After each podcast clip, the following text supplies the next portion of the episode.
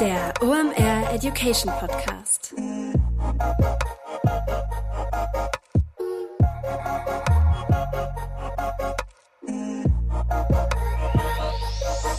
Es ist mal wieder Montag, Zeit für eine neue Folge OMR Education. Mein Name ist Rolf Herrmann, ich bin der Chefredakteur der OMR Reports. Heute, wie man vielleicht hört, ein bisschen mit der Erkältungsedition. Ihr merkt, ich habe eine Schnupfnase.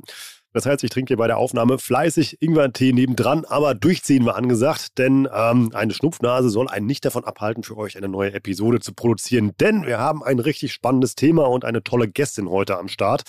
Wir widmen uns einem der Grundprobleme oder Grundherausforderungen, soll man ja sagen, im Online-Marketing. Marketing versus Sales. Warum sind wir wie Hund und Katze und können nicht miteinander reden? So kann man das einfach auf den Punkt bringen. Wir starten heute mal eine kleine Paartherapie. Dafür habe ich mir Svantje Almers eingeladen. Die ist Mitgründerin und CEO von New Work Master Skills. Wir haben uns da bewusst jemand aus der neutralen Ecke geholt, anstatt hier ein Streitgespräch zwischen diesen beiden Abteilungen zu machen. Denn Svantje erklärt euch gleich, wie ihr mal gucken könnt, ob ihr da gut zusammenarbeitet, wie ihr das besser strukturieren könnt, wo ihr einen Anfang findet und vor allem, warum das Sinn macht und wie ihr euer Team damit abholt. Und wir bauen auch noch ein richtig schönes fiktives Beispiel darauf. Also ihr könnt direkt loslegen. Und wer die Folge bis zum Ende hört, der merkt, das betrifft nicht nur Marketing und Sales, sondern auch eigentlich, ja, sagen wir mal, Zusammenarbeit zwischen Menschen. Denn um People Management und People Business geht es da eben halt auch eine ganze Menge. Mal ein kleiner Ausflug in den Bereich New Work, was wir heute machen. Lohnt sich trotzdem dran zu bleiben. Svante hat amtlich geliefert. Jetzt noch der Präsenter der heutigen Episode und dann rein in Marketing versus Sales. Eine Paartherapie mit Svante Almers. Viel Spaß. Heute mit dabei Digital Effects. Das sind SEO-Spezialisten und SEO ist ein wesentlicher Bestandteil in deinem Channel-Mix, über den du mal nachdenken solltest. Denn nichts lieben wir ja in diesen Zeiten als qualitativ hochwertigen organischen Traffic. Warum? Den müssen wir nicht einkaufen. Klar, SEO ist nicht for free. Du hast da gewisse Initialisierungskosten, um das Ganze aufzubauen. Danach generieren aber gut gemachte und SEO-optimierte Inhalte qualitativ hochwertigen Traffic auf deiner Website. Warum? Was geben Leute bei Suchen ein? Fragen, Probleme, die Suche nach Dienstleistungen oder Produkten und dein gut gemachter SEO-Content ist dann die Lösung dafür. Du bist da also mit Riesenschritten durch den Funnel unterwegs. Wie gut das funktioniert, zeigt ein Beispiel, was uns Digital Effects mitgebracht hat. Die haben es zum Beispiel geschafft, bei einem E-Commerce-Kunden durch SEO innerhalb von zwei Jahren den Umsatz von 3,5 Millionen auf 16 Millionen zu steigern und das Ganze zu einem Zehntel der Kosten gegenüber Google Ads. Wenn du dein persönliches SEO-Potenzial auschecken möchtest, dann geh einfach mal auf digitaleffects.de slash omeducation. Da kannst du dich nämlich für eine Beratung anmelden, um dein SEO-Potenzial einzuschätzen oder dir auch mal eine zweite Meinung einzuholen. Sicher dir also jetzt den kostenlosen SEO-Check bei Digital Effects unter digitaleffects.de slash omeducation.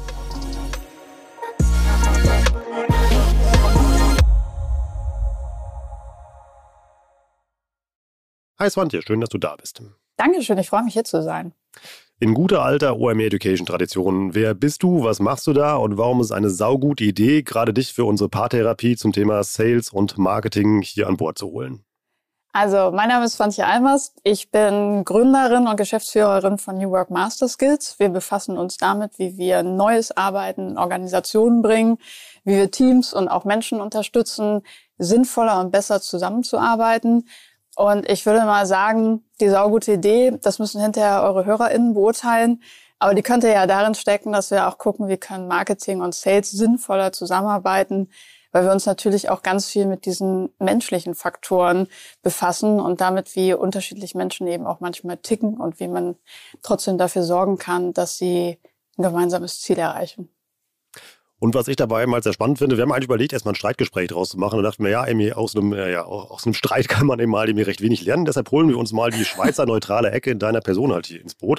Und ähm, ja, knacken einfach mal dieses Problem, was wir hier recht regelmäßig führen. Dann sag uns doch mal, warum sind Marketing und Sales wie Hund und Katze?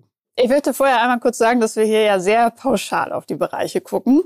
Ähm, und in dem Fall würde ich sagen, dass Marketing eben ganz oft sehr analytisch rangeht, genau guckt, wie sieht das Portfolio aus, wie ist das Branding, ähm, welche Personas haben wir dahinter stehen und sich wahnsinnig viel Mühe geben, da auch ein großes Ganzes draus zu machen, was aus Marketingperspektive eben gut aussieht.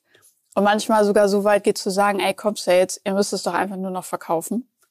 Und Sales geht halt mit einer anderen Haltung ran und sagt, ey, das ist irgendwie ganz schön viel Theorie, wir kennen unsere Kunden, wir wissen, was unsere Kunden brauchen, wir haben unsere Ziele und alles, was ihr da drumherum spinnt, ist für uns gar nicht so wichtig.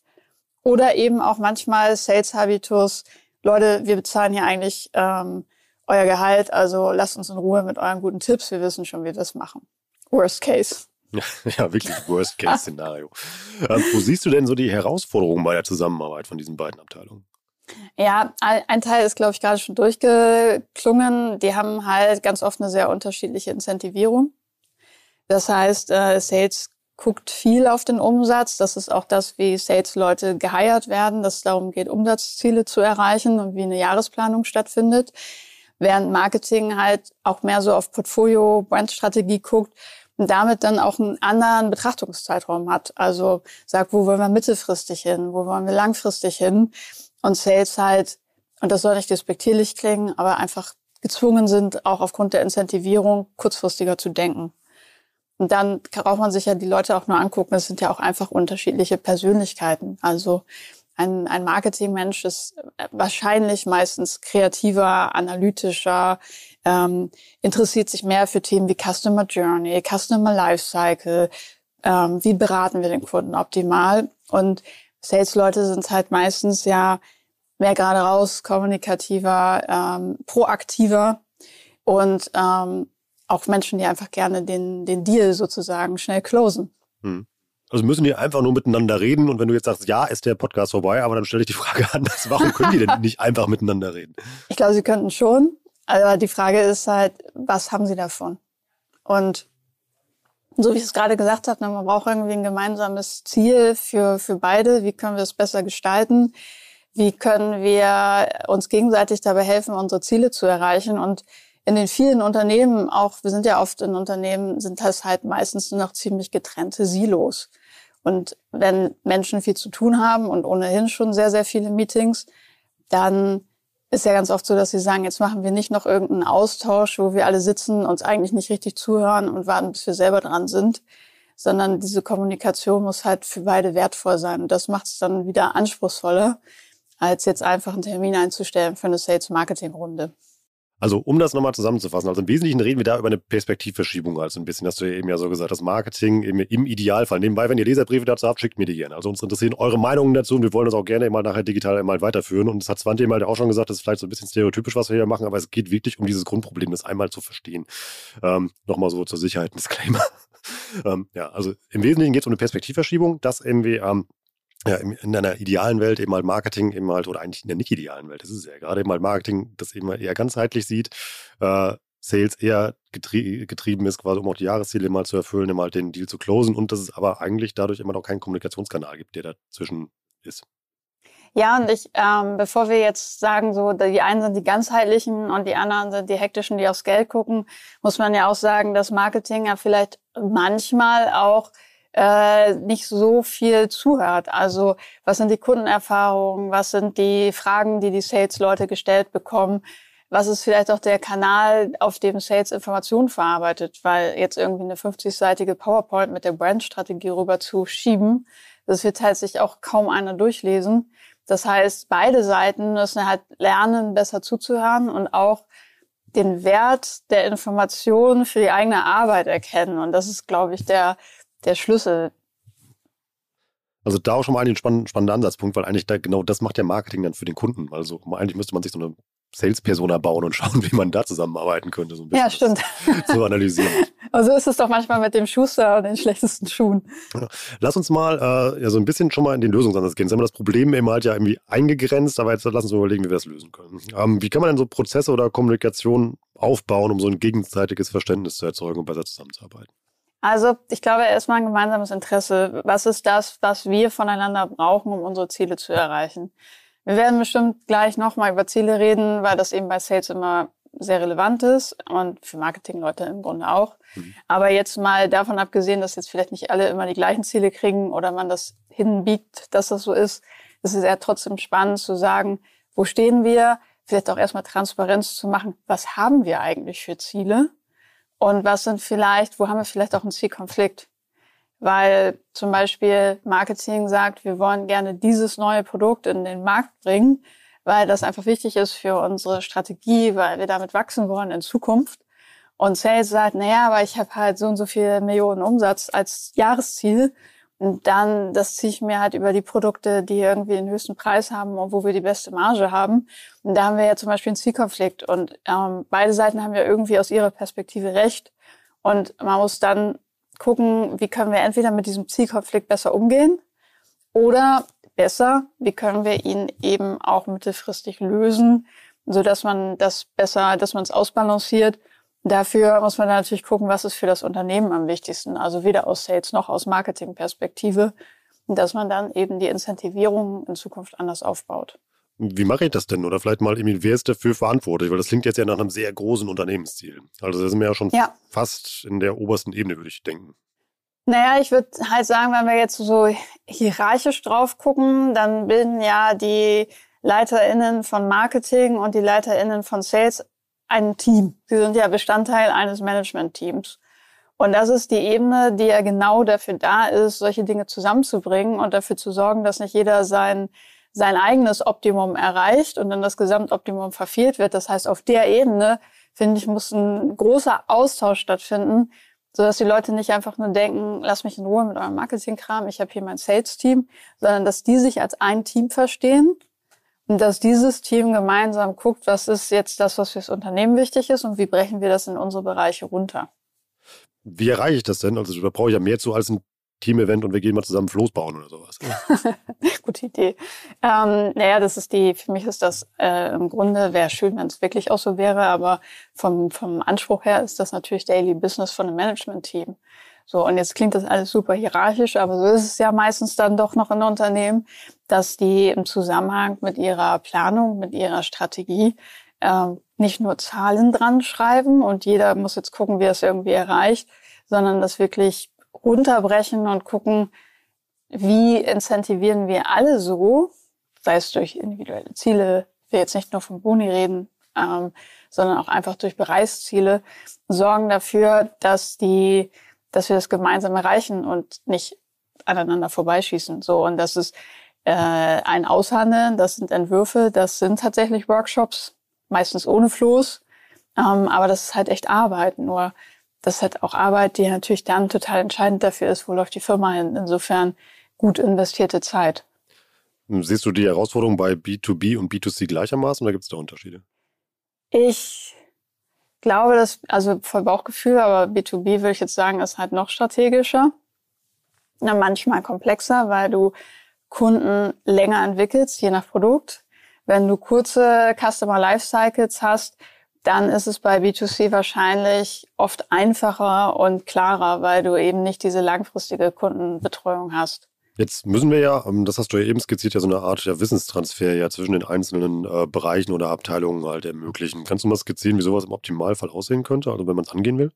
Wenn ich mir das komplett wünschen dürfte, dann würde ich die Unternehmen teilweise anders strukturieren. Also ich würde nicht mehr dieses Marketing-Silo haben und dann das Sales-Silo und dann immer per Ansage sagen, jetzt redet mal oder einmal im Jahr das Management-Team haben, was irgendwie über Ziele versucht, das Ganze zu heilen sondern es ist natürlich je nach Produkten und Branchen total spannend, auch wirklich Ziele, äh, Teams aufzustellen, die eine End-to-End-Verantwortung haben. Also das heißt, wo in einem Team Produktentwicklung drin ist, wo Marketing ist, wo Sales drin ist, wo idealerweise noch Support drin ist und man weiß, was sind denn dann hinterher nach dem, nach dem Sales die Anfragen, so dass die im Grunde zusammenarbeiten müssen, wollen und ich glaube auch an vielen Stellen, dass das befriedigender ist, weil man einfach zusammen an einem Tisch sitzt und nicht das Gefühl hat, man kriegt irgendwas rübergeworfen und das müssen wir jetzt verkaufen. Hast du ein Beispiel dafür, wie sowas aussehen könnte?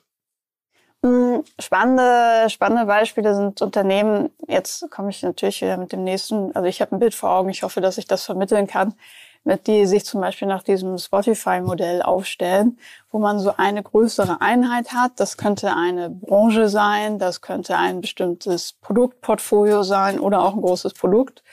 Und da sind wirklich alle drin in so einem sogenannten Tribe, die dazu beitragen, dieses Produkt wirklich zu entwickeln, zu vermarkten, zu verkaufen, zu betreuen. Und innerhalb dieses Tribes hat man dann unterschiedliche Squads, die für eine kleinere Einheit da sind. Das heißt, man hat dann, hat ja auch manchmal kleinere Produktbestandteile oder ich bilde einen Squad nach Kundenclustern oder sowas. Und ich habe dann auch im Querschnitt natürlich noch Vernetzung, dass man sagt, arbeiten wir alle mit den gleichen Unterlagen, mit den gleichen Argumenten, wie können wir uns gegenseitig supporten. Und so eine Struktur finde ich halt spannend, weil man da sowohl einerseits funktionsübergreifend zusammenarbeitet, weil es halt so geschnitten ist, andererseits aber eben auch berücksichtigt, dass die einzelnen Funktionen eben auch mal Austausch untereinander brauchen, weil sie zum Beispiel die gleichen Themen verkaufen, aber auf unterschiedlichen Kunden. Versuch das mal ein fiktives Beispiel zu packen, was mhm. du gerade gesagt hast. Also mal angenommen, wir würden eine Spezialschraube herstellen. Also in unserem Unternehmen würde aus dem Feld, sage ich jetzt mal, von Sales dann Informationen reingetragen. Unsere Kunden brauchen eine neue Spezialschraube für um zwei Bretter besser zusammenschrauben zu können. Das würde dann an die Produktentwicklung gehen, die dann diese Schraube entwickelt. Ähm, mhm. Aufgrund der Kundenbedürfnisse. Marketing würde dann ein ja, ähm, ja, die potenziellen Kunden darüber informieren, dass es eine Lösung für ihr Problem gibt. Und, und darf ich kurz unterbrechen? Idealerweise hast du Sales dabei, die auch schon Prototypen mitnimmt und das auch Kunden mal zeigt. Das heißt, dass du diesen, auch diese iterative Entwicklung natürlich dann super abbilden kannst, ja. wenn du gleich die Kundenschnittstelle auch fest im Team hast. Und dann hätten wir ja schon Bedarf auf Sales-Seite festgestellt, und also mit dem, mit dem Musterkoffer, sage ich jetzt mal, wenn Sie da mit jemandem unterwegs sind und dann ähm, müssten Sie ja die Schraube nur noch dann verkaufen, wo das Bedürfnis vorangemeldet ist. Genau, und vielleicht auch sagen, wir haben, und dann gibt's ja noch den Support, der sagt, ja, tolle Schraube, aber ist irgendwie nach dem fünften Mal eindrehen kaputt, ja. wir müssen nachbessern. Und du hast dann wirklich von Anfang bis Ende die, den Prozess, wo auch das Team gemeinsam dran sitzt. Und jetzt packen wir noch das Management mit dazu, was ja sagen würde, korrigiere mich bitte, wenn ich, wenn ich jetzt falsch abbiege, aufgrund der Nachfrage, die wir ja bei Sales grob abschätzen können, ist unsere Erwartung, dass wir eine Million Schrauben davon im ersten Jahr verkaufen. Und das ist dann das Sales-Ziel. Und liebes Marketing generiert uns da ausreichend Leads für. Hm, ich würde eher sagen, liebes Team, sorgt dafür, dass wir dieses Ziel erreichen und macht uns, wenn wir als, Market, äh, als Management unbedingt einen Vorschlag haben wollen und wissen wollen, wie das der Plan ist, dann macht uns auch einen Vorschlag, wie dieser Plan zu erzielen ist. Aber ich würde nicht mehr sagen, ihr seid zuständig, sondern, also mit Blick auf Sales, sondern ich würde sagen, ihr seid alle zuständig, sowohl Marketing als auch Sales, weil dann hat Marketing zum Beispiel auch einen Anreiz, nicht einfach nur ordentlich Leads in die Pipeline zu ballern, sondern eben auch zu gucken, wie können wir sie auch so qualifizieren, dass sie dann auch wirklich den Umsatz bringen. Also sollte Marketing generell ein Interesse dran haben. Aber du weißt, was ich meine. Ne? Es ist dann ein Geben und Nehmen. Macht ja auch voll Sinn, dieser, dieser Schraubentribe-Gedanke, dass man da einmal zusammenarbeitet und wirklich immer von der Idee quasi mal bis zum Sale und dann vor allem auch noch bei der, bei der Optimierung des Produktes eben mal dann ja wirklich ein gemeinsames Ziel verfolgt und so ja da zusammen genau. arbeitet. Und ich hätte noch ein fiktives Beispiel. Ich weiß nicht, ob wir jetzt im Schrauben, doch können wir bleiben im Schraubenbusiness. Ähm, es gibt ja dann vielleicht noch unterschiedliche Branchen, die diese Schrauben nutzen und eine unterschiedliche Fachexpertise, die ich wirklich auf einer bestimmten Branche habe. Und dann könnte man auch eben die Teams auch noch so verbinden, dass man explizit auch nochmal Branchenexpertise reinholt, bündelt und vielleicht auch dann in der Produktentwicklung guckt, brauchen wir je Branche ein anderes Marketing oder geht das für alle? Brauchen wir vielleicht Produktspezifikationen je Branche? Also, dass man da guckt, wie kann man dieses Know-how, was dann auch auf verschiedenen Kundenclustern besteht, auch stärken, aber auch dafür sorgen, dass es übergreifend transportiert wird. Also granularer werden in Sales wie in Marketing, also in diesen ganzen Schritten, die man unternimmt. Ja, Wissen sichern, Wissenstransfer organisieren, aber auch eben sagen, wo sind unsere ExpertInnen? Und wenn ich jetzt zum Beispiel eine Branche habe, die Lebensmittel herstellen und so eine Schrauben brauchen. Und jetzt haben die aber äh, eine Fabrikhalle und in der Fabrikhalle ist der Case irgendwie ein anderer. Und ich merke, da könnte aber jemand gut helfen, der normalerweise mit Schreinereien zusammenarbeitet. Und gleich gehen wir meine Beispiele aus für Schraubencases.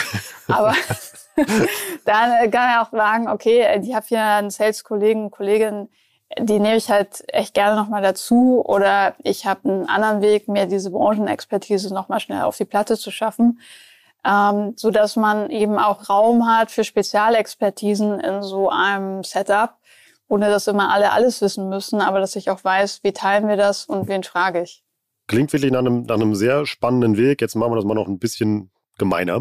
Ähm, also wenn wir jetzt eben wie äh, Alas und Hermann Incorporation ein Schraubenbusiness gebaut hätten auf der grünen Wiese, klingt das dann einem sehr guten mhm. Weg. Wie trage ich denn sowas in eine bestehende Organisation rein?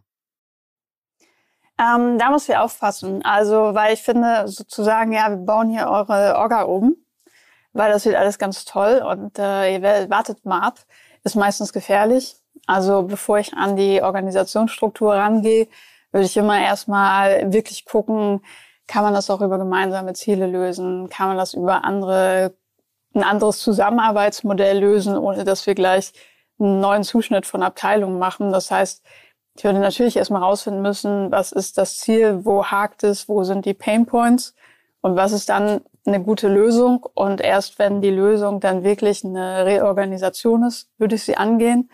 Meistens geht aber so eine Reorganisation eine Phase voraus, wo man schon mal guckt, ähm, wie können wir schon entsprechend arbeiten, um dann eben auch Hinweise zu erfahren, ähm, macht das so Sinn oder müssen wir es anders gestalten. Und Schwierig sind halt Kunden, die immer sofort alles umwerfen wollen, weil damit holst du halt richtig viel Probleme rein.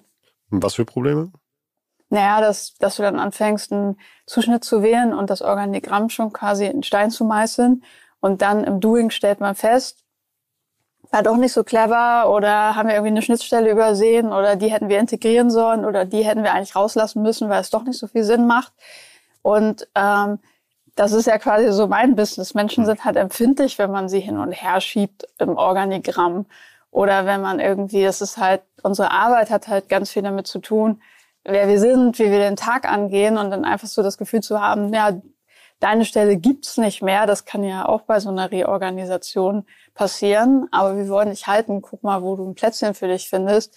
Das ist halt schwierig. Und deshalb würde ich den Leuten lieber erstmal die Experience geben und vielleicht sogar gucken, ob die Experience nicht auch schon 80 Prozent der Probleme löst, weil dann wäre wirklich fraglich, ob wir dafür die Orga nochmal umschmeißen müssen. Und dann würde ich, wenn ich sage, ich will es absichern durch eine andere Struktur, weil es natürlich manchmal dann wirklich Sinn macht, dass wir dann auch alle an den gleichen Vorgesetzten berichten und nicht nur in einem Projektteam zusammenarbeiten, aber jeder hat einen anderen Vorgesetzten. Dann kann man Stück für Stück anfangen, die Orga umzugestalten. Dann sind die Leute aber auch schon abgeholt und dann wissen wir auch, dass das was wir da machen wollen, dass das Sinn macht. Also sind wir schon viel im Bereich People Management, was dann dabei rauskommt. Ja, es ist ja am Ende, es ist ja People. Also klingt immer so doof, ne? Weil manche Leute sagen auch, nee, es ist Zahlen. Und beides ist wahr, aber du kannst halt nicht ohne People zu berücksichtigen sowas machen. Heute mit dabei Pipedrive. Neues Jahr, neue Ziele und vor allem, wenn du im Bereich Sales arbeitest, egal ob in einem großen oder kleinen Unternehmen, hast du sehr konkrete Sales-Ziele, die du erreichen sollst und vor allem auch möchtest. Ein strategischer Vorteil ist es dabei, wenn du den Überblick behalten kannst. Und dafür brauchst du das passende CRM und das ist Pipedrive. Pipedrive ist mehr als nur eine stumpfe Pipeline. Pipedrive bündelt nämlich alle relevanten Informationen zu einem Kunden für dich. Darin findest du sämtliche Vertriebsaktivitäten und Gespräche und vor allem verpasst du auch so keine Nachfassaktion und steigerst so signifikant signifikant deine Abschlusschance. Wir benutzen das hier bei OMR selber und es ist wirklich richtig einfach zu bedienen und sich darin zurechtzufinden und ein richtig tolles Tool. Also jetzt einfach mal pipedrive.com aufrufen und sicher dir da deine 14-tägige kostenlose Testversion und erreiche so viel einfacher deine Ziele für 2024.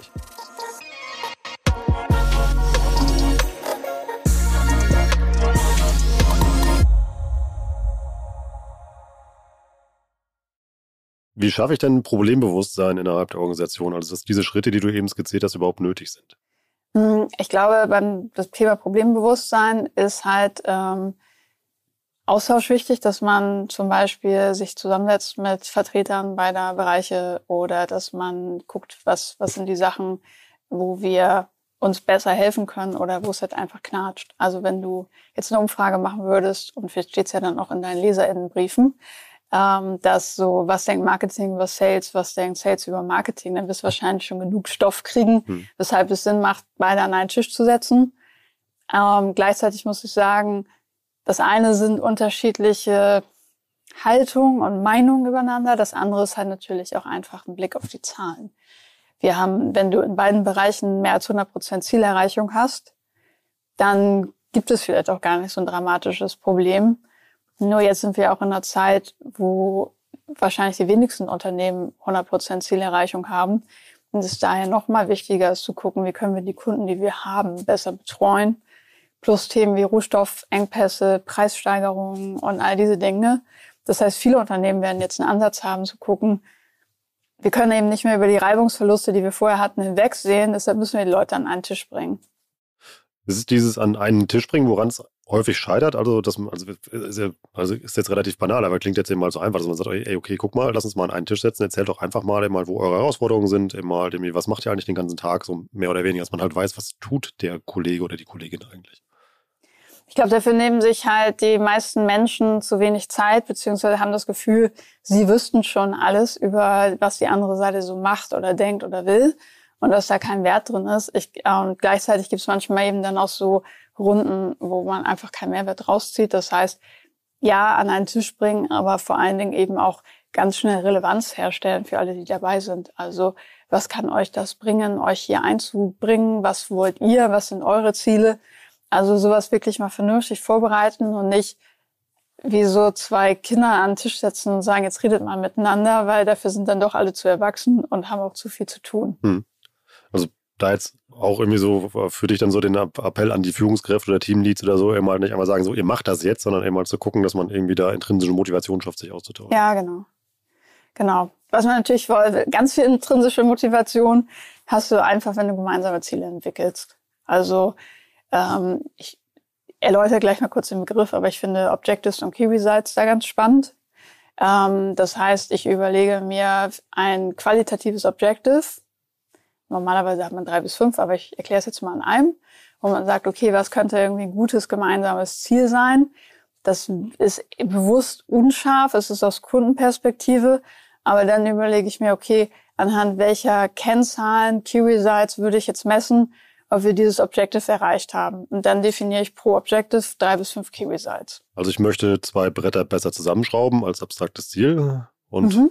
dann zum Beispiel Absatz von meiner Spezialschraube wäre dann ja eine harte KPI. Genau, ja. genau. Oder auch teilweise, also wenn du, du musst halt oder darfst da auch kreativer werden und Absatz, es geht eine Zahl, aber die wird nicht so überraschend sein. Mhm.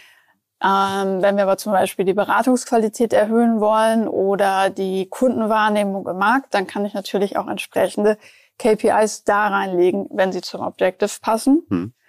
Und das halt auch ein spannender Austausch da, dann zu gucken, wie machen wir das messbar, was wir vielleicht vorher nicht gemessen haben.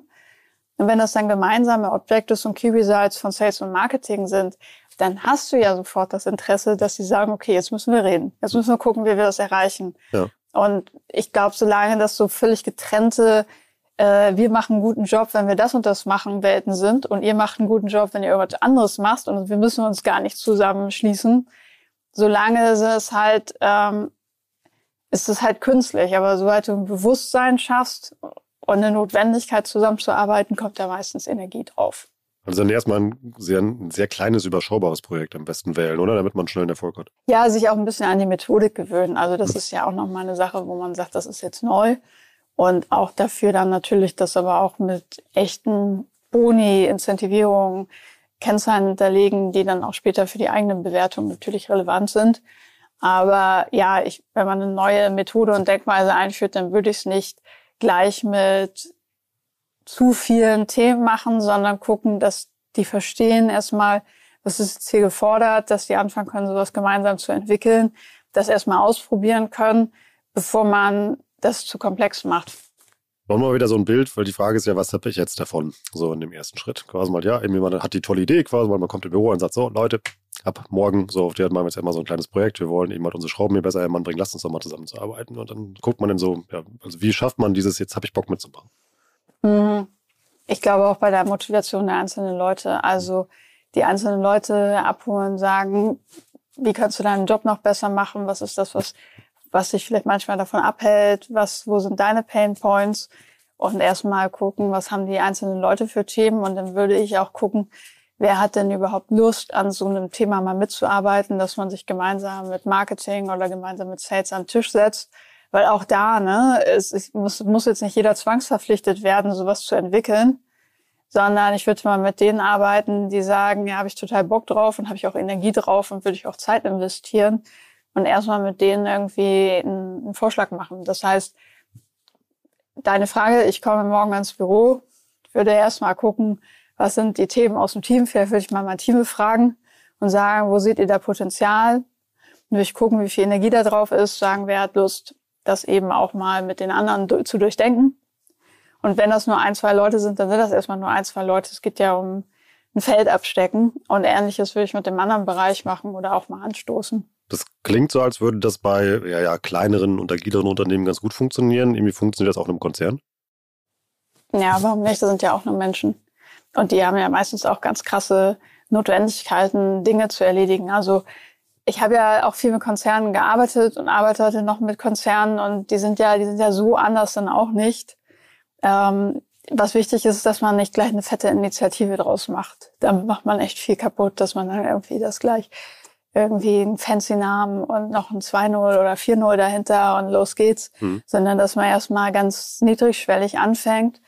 Und ich finde auch immer spannend zu sagen, jetzt hat man 100 Ideen, aber was sind denn mal Quick Wins, wo wir mal ausprobieren können, wie das besser läuft? Und was sind halt zum Beispiel auch die Sachen, wo das größte Potenzial drin steckt, wo wir uns vielleicht ein bisschen mehr für strecken müssen, ähm, tatsächlich mal gucken müssen, wie man so ein Projekt aussetzt, aber dass man sich auf die Sachen halt fokussiert. Also auch ein klarer Steuerungsauftrag, der auch da drin steckt, eben mal zu gucken, halt, wo findet man halt diese Quick-Wins, wo sind die besten Ergebnisse, um dann ja auch einfach den Erfolg zu haben. Ja, und ich finde gleichzeitig ähm, darf man nicht immer nur nach oben gucken, sondern wenn ich in, zum Beispiel Marketing bin und ich habe Schnittstellen zum Thema Sales und wir sind genervt voneinander, weil ich irgendwie denke, Leute, wenn ihr jetzt mal das so machen würdet, wie wir euch das hier sagen, dann wird das auch alles viel besser laufen ähm, dann würde ich auch als Mitarbeitender mal sagen, hey, können wir uns mal zusammensetzen? Was könntest du denn gebrauchen? Ich habe zum Beispiel letztens von einem Team gehört, die haben irgendwie so die weirdesten Kundenanfragen ähm, zusammengeschrieben, die von, von Kunden kommen können. Und dann so mit Sales so ein bisschen sie so gechallenged, aber im positiven, eher Education-Sinne. Ja. Wie würdet ihr damit umgehen? Hm. Und das war halt so für alle voll spannend, weil die halt voll viel gelernt haben, wie Sales denkt. Aber für Sales war es halt auch mal eine interessante Challenge zu sagen, ah, okay, ey, Marketing hat eine ganz andere Idee, wie man dann auch an der Stelle beraten würde. Und das ist man halt auch einfach so ein bisschen, ja, mit Spaß daran geht. Und das sind ja auch alles Kollegen und Kolleginnen. Ähm, und auch hands-on. Spannender Ansatz. Was hast du jemand, der sagt, ja, ist ja nicht mein Problem oder kennt man ja auch, ja, das läuft schon seit Jahren so, da kann ich doch auch nichts mehr dran ändern, ne? Ja, das sind vielleicht nicht die ersten, mit denen ich so eine Veränderung vorantreiben würde. Also ich würde jetzt eher nach Energie gehen aus dem Team, wer hat Bock und dann würde ich erstmal eine Grundlage schaffen, erstmal gucken, was wir machen wollen. Und wenn man dann wirklich etwas hat, wo man sagt, ja, das ist jetzt aber auch mal wichtig für alle, dann kann man die Leute natürlich auch nochmal anders reinholen. Aber die werden nicht Neuland betreten als Pioniere und Pionierinnen, sondern da muss man dann, glaube ich, über, über wirklich den Sinn kommen und auch über Use Cases und darüber, dass man beweisen kann, dass es aber doch äh, wertvoll ist, anders vorzugehen. Lass uns mal noch ähm, zum Abschluss so eine Wenn-das-Dann-Liste bauen. Äh, zum einen, äh, wie stelle ich denn, egal auf welcher Hierarchieebene, fest, dass ich überhaupt ein Problem habe? Ähm, einerseits Stimmung. Ähm, wie, wie, ist der, wie ist die Interaktion? Wie ist die Stimmung? Wie reden die Leute übereinander? Ich glaube, das weiß man auch ganz oft. Das muss man nicht mal irgendwie groß messen, sondern viele haben ein Gefühl dafür, ob das super läuft oder nicht. Ähm, und andererseits natürlich auch ganz klar Zahlen, beziehungsweise im Bereich auf Marketing, strategische Zielsetzungen und Zielerreichung in Bezug auf die strategischen Zielsetzungen. Und wenn das alles top ist, dann würde ich sagen, herzlichen Glückwunsch, dann ist es echt gut. Dann könnte man höchstens auch gucken, ob die Kunden auch alle das auch so sehen, aber es drückt sich ja meistens in Zahlen aus. Ähm, und wenn man dann aber merkt, entweder Zahlen stimmen nicht, Stimmung ist nicht gut oder beides, dann würde ich halt auch da ansetzen. Und wie fange ich dann an? Naja, es hängt vom Thema ab. Ne? Wenn es von der, wenn es so ein, so ein Stimmungsthema ist, dann, was sich meistens dann auch in den Zahlen ausdrückt, aber hm. angenommen, es wäre jetzt isoliert ein Stimmungsthema, dann würde ich gucken, dass man wirklich gemeinsam mit dem Team mal zum Beispiel eine Retrospektive auf die Zusammenarbeit macht. Also mit Vertretern des Teams, wenn das jetzt Konzern ist, Schraubenkonzern, dann würde ich gucken, dass die Leute sich einerseits Feedback von ihren Leuten einsammeln und dann gemeinsam mit VertreterInnen drauf gucken, wie, was läuft gut an unserer Zusammenarbeit, was wollen wir auch auf jeden Fall behalten So, was läuft aber nicht so gut und was müssen wir auch stoppen zu machen. Und dass man dann überhaupt erstmal so ein gemeinsames Bild entwickelt und dann guckt, wo sind eigentlich die wichtigsten Handlungsfelder und dann entwickelt, was könnten Antworten oder erste gute nächste Schritte sein, um die Stimmung hier zu verbessern oder um die Zusammenarbeit zu verbessern. Wenn es ein Zahlenthema ist, dann darf man also im ersten Schritt einfach rein in die Analyse natürlich noch. Ähm, das kommt meistens zusätzlich zu einem Stimmungsthema, weil Stimmung gut, aber Zahlen schlecht habe ich selten, sondern meistens dann beides nicht gut. Aber da zu gucken, ne, wo, wo sind Zielkonflikte auch einfach in der Incentivierung, da würde ich halt echt drauf gucken.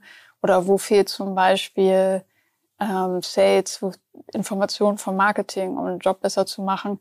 Wo werden KundInnen dann auch komische Sachen verkauft, die vielleicht gar nicht so umsetzbar sind, was dann wieder zu Beschwerden führt oder solche Themen. Also es kann dann unterschiedliche Felder geben, die man in der Analyse herausfinden muss. Letzte Frage dazu. Ähm, über das Thema Zeit haben wir noch gar nicht gesprochen. Welche Zeitachse würdest du bei sowas zugrunde legen? Ist das ein langfristiges Thema? Ist das ein kurzfristiges Thema? Also worauf sollte ich mich einstellen, wenn ich sowas angehen möchte? Hängt so ein bisschen von der Größe ab. Wenn wir jetzt anfangen, die Organisationsstruktur anzufassen oder wir arbeiten jetzt mit Objectives und Key Results, dann ist das auf jeden Fall längerfristig. Also wird dann, dann dauert bei einer größeren Umstrukturierung sowas durchaus mal zwei Jahre, bis das für alle angekommen ist und für auch alle sich daran gewöhnt haben, mit anderen Menschen zusammenzuarbeiten. Plus vielleicht auch noch diese Phase der Pilotierung, um rauszufinden, was macht denn Sinn. Und bei Objectives und Key Results neues Zielsystem einzuführen, dadurch, dass Unternehmen ja meistens in Jahreszyklen unterwegs sind und man Dinge erstmal auch ausprobieren muss, würde ich halt auch sagen, ein bis anderthalb Jahre äh, weil so schnell ändert man das nicht. Kleine Themen in der Zusammenarbeit, gerade wenn wir auch filtern nach, wo sind auch unsere Quick Wins, glaube ich, dass man die schon relativ schnell innerhalb von ein, zwei, drei Monaten, wenn man es auch ernst meint, und ich muss auch sagen, wenn der Pain groß genug ist, weil wenn das nur so nice to have ist, dann ist auch zu wenig Energie drauf. Aber wenn der mhm. Pain groß genug ist, deshalb freue ich mich eigentlich immer, wenn da so Dynamik und Kraft hinter ist, dann kriegst du auch schon gute erste Veränderungen in wenigen Monaten hin. Und dann haben die Leute auch Bock drauf. Also ich glaube, es ist halt wichtig, dass man auf dem Weg immer Erfolgserlebnisse hat. Svante, das war richtig spannend. Vielen Dank. Und ihr da draußen. Also nicht versanden lassen, sondern machen. Das, glaube ich, kann man auch einfach mal, mal so ableiten halt an der Stelle. Und vor allem, was viel spannender ist, nochmal die Aufforderung an euch, an den AirPods da draußen. Verteilt mit uns gerne mal eure Erfahrung. Was, wo seid ihr da unterwegs? Wo seht ihr da eben halt herausfinden? Was seid ihr vielleicht eben halt auch schon angegangen? Oder womit habt ihr gute Erfahrungen gemacht? Danke. Das war eine richtig gute Paartherapie. Und ich glaube auch jeder, der es gehört hat, der nicht in Marketing oder Sales arbeitet, der konnte eine Menge mitnehmen. Hat Spaß gemacht. Mir auch. Vielen Dank. Tschüss. Tschüss. Das war ja richtig spannend. Ich habe eine Menge gelernt. Ich hoffe ja auch vielleicht hat diese Paartherapie ja wirklich ein bisschen geholfen, in dieses Thema mal den Einstieg zu finden, vielleicht auch allein schon zu akzeptieren, dass man da vielleicht vor der Herausforderung steht und sich damit mal jemand beschäftigen sollte.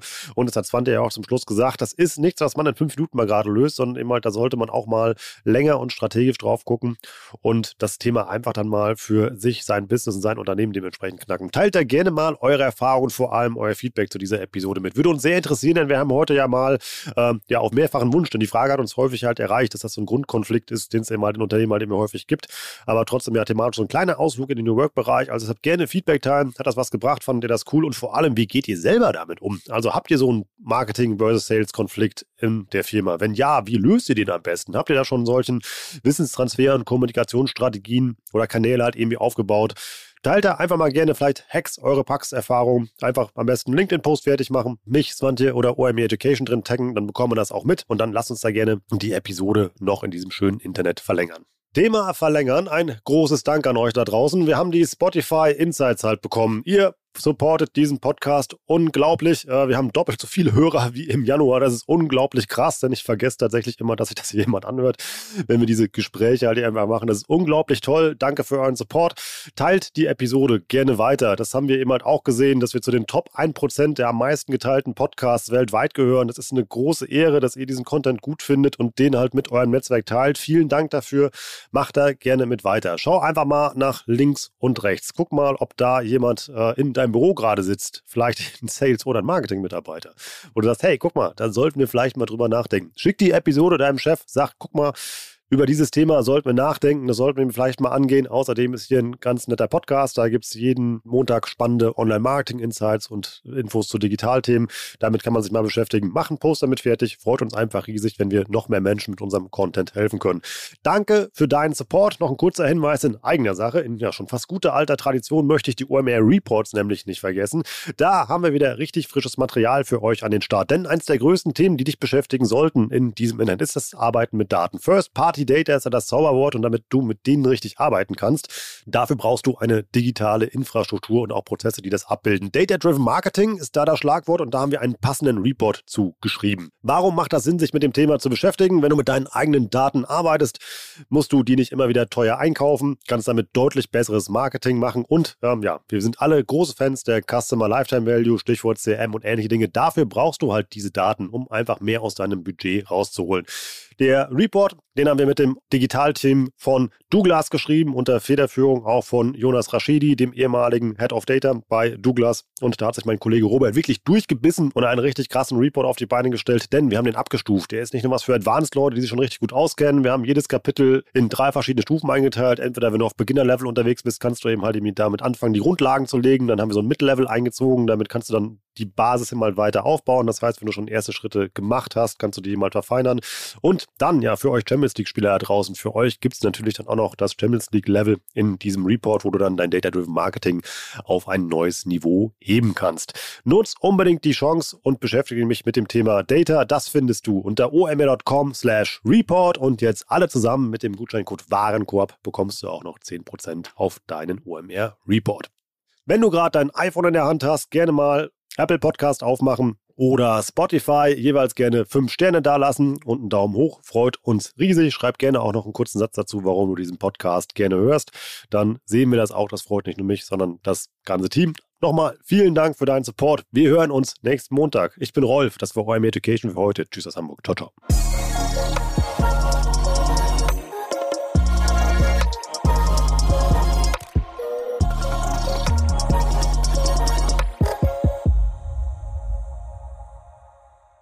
Dieser Podcast wird produziert von Podstars bei OMR.